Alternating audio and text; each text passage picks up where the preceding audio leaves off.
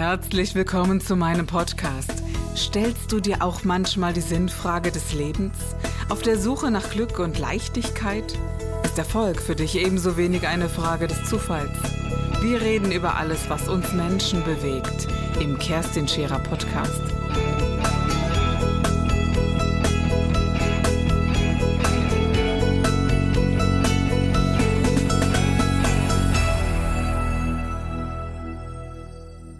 Ja, schön, dass ihr wieder reinhört in meinen Podcast. Und es ist so, dass ich ganz intuitiv lese. Ich weiß nicht, ob du das kennst, dass äh, ich, ich liebe es, ein Buch aus dem Regal zu nehmen, ganz äh, ohne drauf zu schauen, was eigentlich der Titel des Buches ist und äh, lese darin. Manchmal sogar mittendrin, dass ich das Buch aufschlage und habe dann schon Seite 120 oder so. Das ist völlig unrelevant. Warum? Ich habe recht wenig Zeit zum Lesen, das ist das eine. Und manchmal auch gar nicht so die Muße dazu. Dennoch immer wieder das Bedürfnis, an ein Buch heranzugehen und mich irgendwie einzulesen.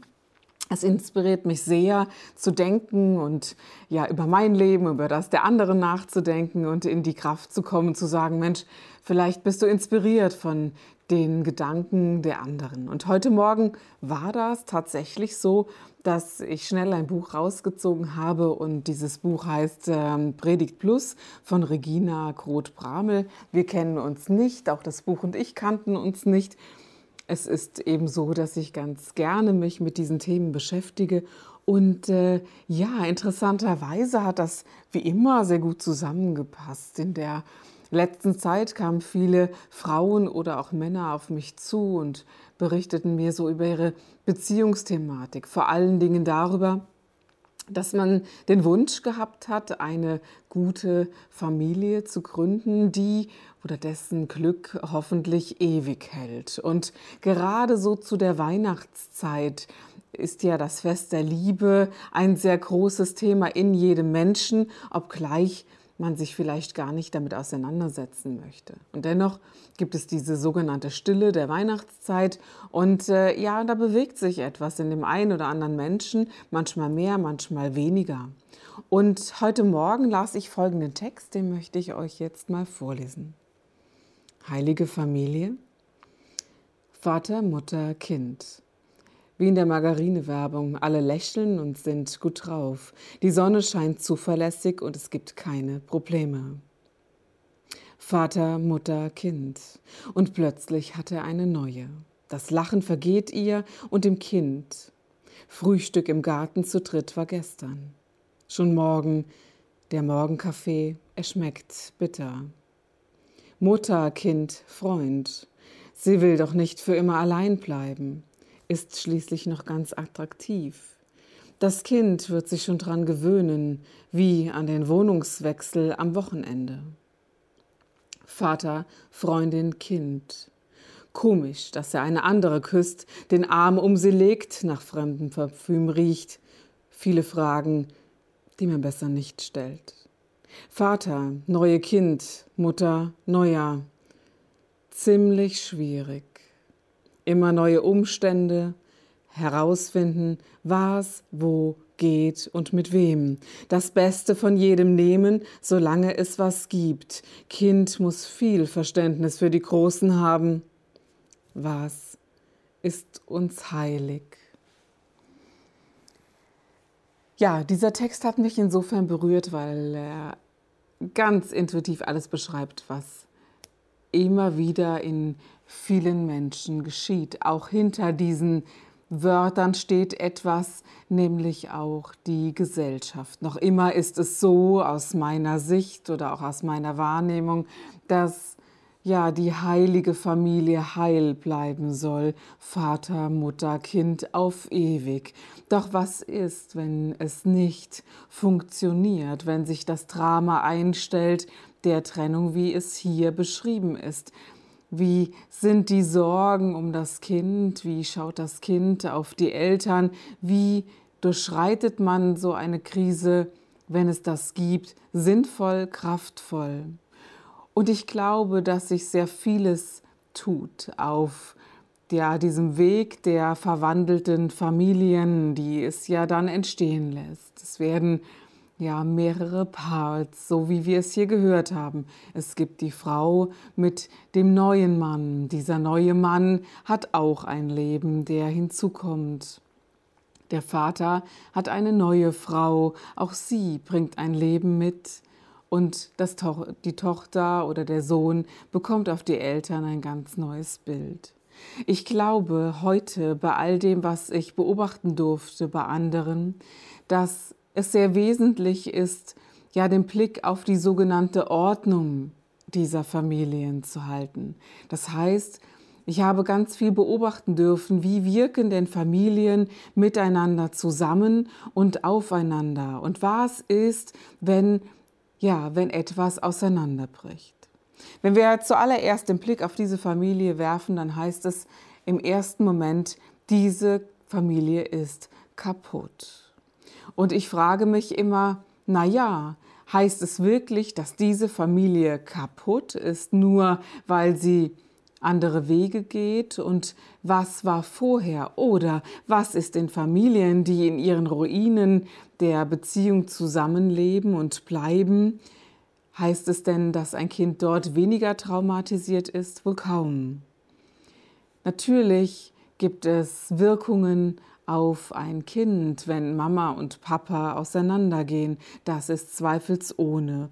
Und ich glaube, der erste Schritt, dies anzuerkennen, nimmt jedem Elternteil die Schuld und gibt dem Kind die Freiheit, dieses auch leben zu dürfen, so wie es ist. Das bedeutet, dass es traurig sein darf, wütend und all die Gefühle und Emotionen an den Tag legen darf, die es zu der entsprechenden Situation hat dass es angesprochen wird, dass der zurückbleibende Elternteil, der vielleicht noch keinen anderen Partner hat, sehr traurig ist, weil er die Hoffnung auf eine ja, langfristige, glückliche Beziehung hatte oder überhaupt auf ein ruhiges ja, und festes System hatte.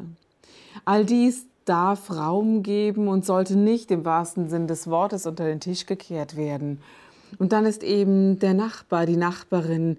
Ja, es ist aus meiner Sicht gesellschaftlich immer noch so, dass wenn man sagt, ich bin alleinerziehende Mutter oder ich bin alleinerziehender Vater, eine gewisse Haltung der Gesellschaft gegenüber demjenigen entgegenspringt. Und wenn es nur das Mitgefühl ist, oh mein Gott, ja, dir geht es etwas schlechter.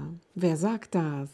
Und ja, warum sollte das unbedingt immer so sein? Und wenn das so ist, bitte, was tust du als Nachbar, als Freund, um die Situation zu stärken? Auch das gehört meines Erachtens nach dazu. Und was aber nie zu ändern ist, und Gott sei Dank, ist die elterliche Situation, Vater des Kindes zu sein und Mutter des Kindes zu sein, und zwar in gleichen Kraftanteilen, wie es eben das Leben aus der Natur heraus geschenkt hat.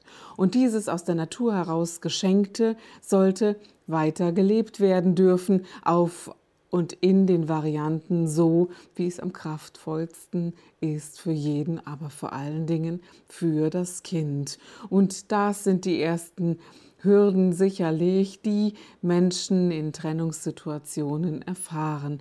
Aber auch da empfinde ich manchmal den Wunsch nach Geduld, aller nach Geduld, dass sich die Dinge entwickeln dürfen, dass sich die ja die neuen Felder einstellen, sprich neue Wohnungen, neuer Raum und ja eventuell auch neue Beziehungen, neue Ausrichtungen, um in eine ganz neue Kraft zu kommen.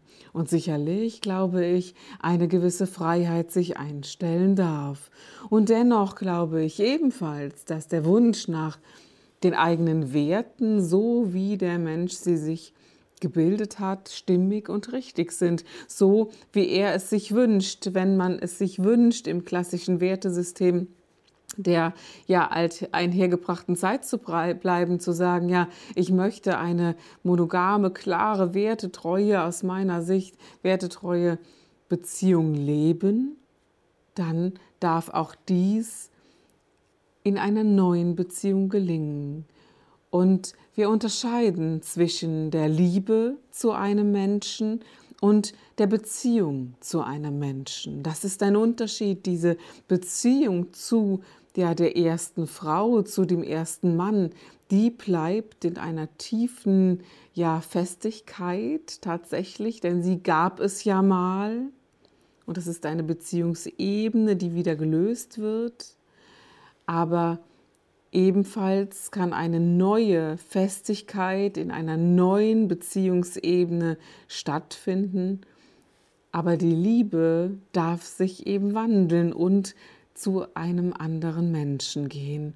Und äh, wenn wir etwas unterscheiden und etwas kraftvoller in dieses Ordnungssystem hineingehen und betrachten und das so wertfrei wie möglich, dann glaube ich, kann es gelingen, dass Familien sich neu justieren, dass Kinder kraftvoll und auch ja wieder geheilt aus den Situationen hinausgehen, wenn die Eltern dazu ebenfalls in der Lage sind und als Vorbild vorausgehen. Aber nicht ein Vorbild in der aufgesetzten Variante, wir tun so, als ob alles super ist, unser Patchwork gelingt so easy, sondern gewachsen aus, ja, aus dunklen Gefühlen und negativen Situationen, heraus zu etwas Lichtvollerem, zu etwas Kraftvollerem und damit zu einer kraftvollen Liebe, wie sie sich auch immer gestaltet, in einem klaren, ja neuen Beziehungsgeflecht. Und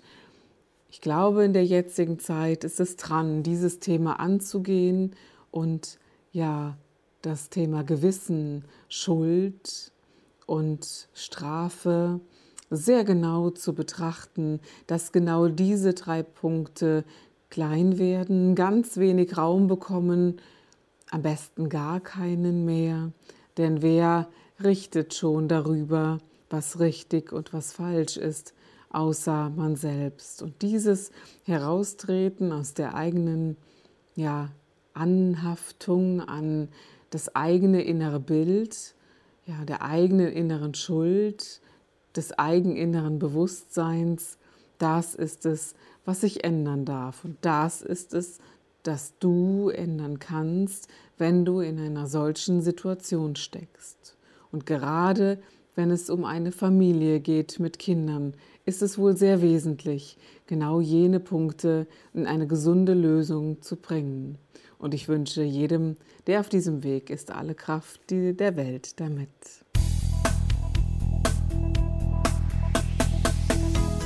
Das war der Gib dich ganz Podcast mit Kerstin Scherer. Wenn du mehr über mich erfahren möchtest, dann gehe auf meine Website www.kerstinscherer.com oder besuche mich ganz einfach bei Instagram Co. Du interessierst dich für bestimmte Themen, die du jetzt noch nicht gefunden hast? Dann schreibe uns eine E-Mail an info@kerstinscherer.com. Wir freuen uns auf dich.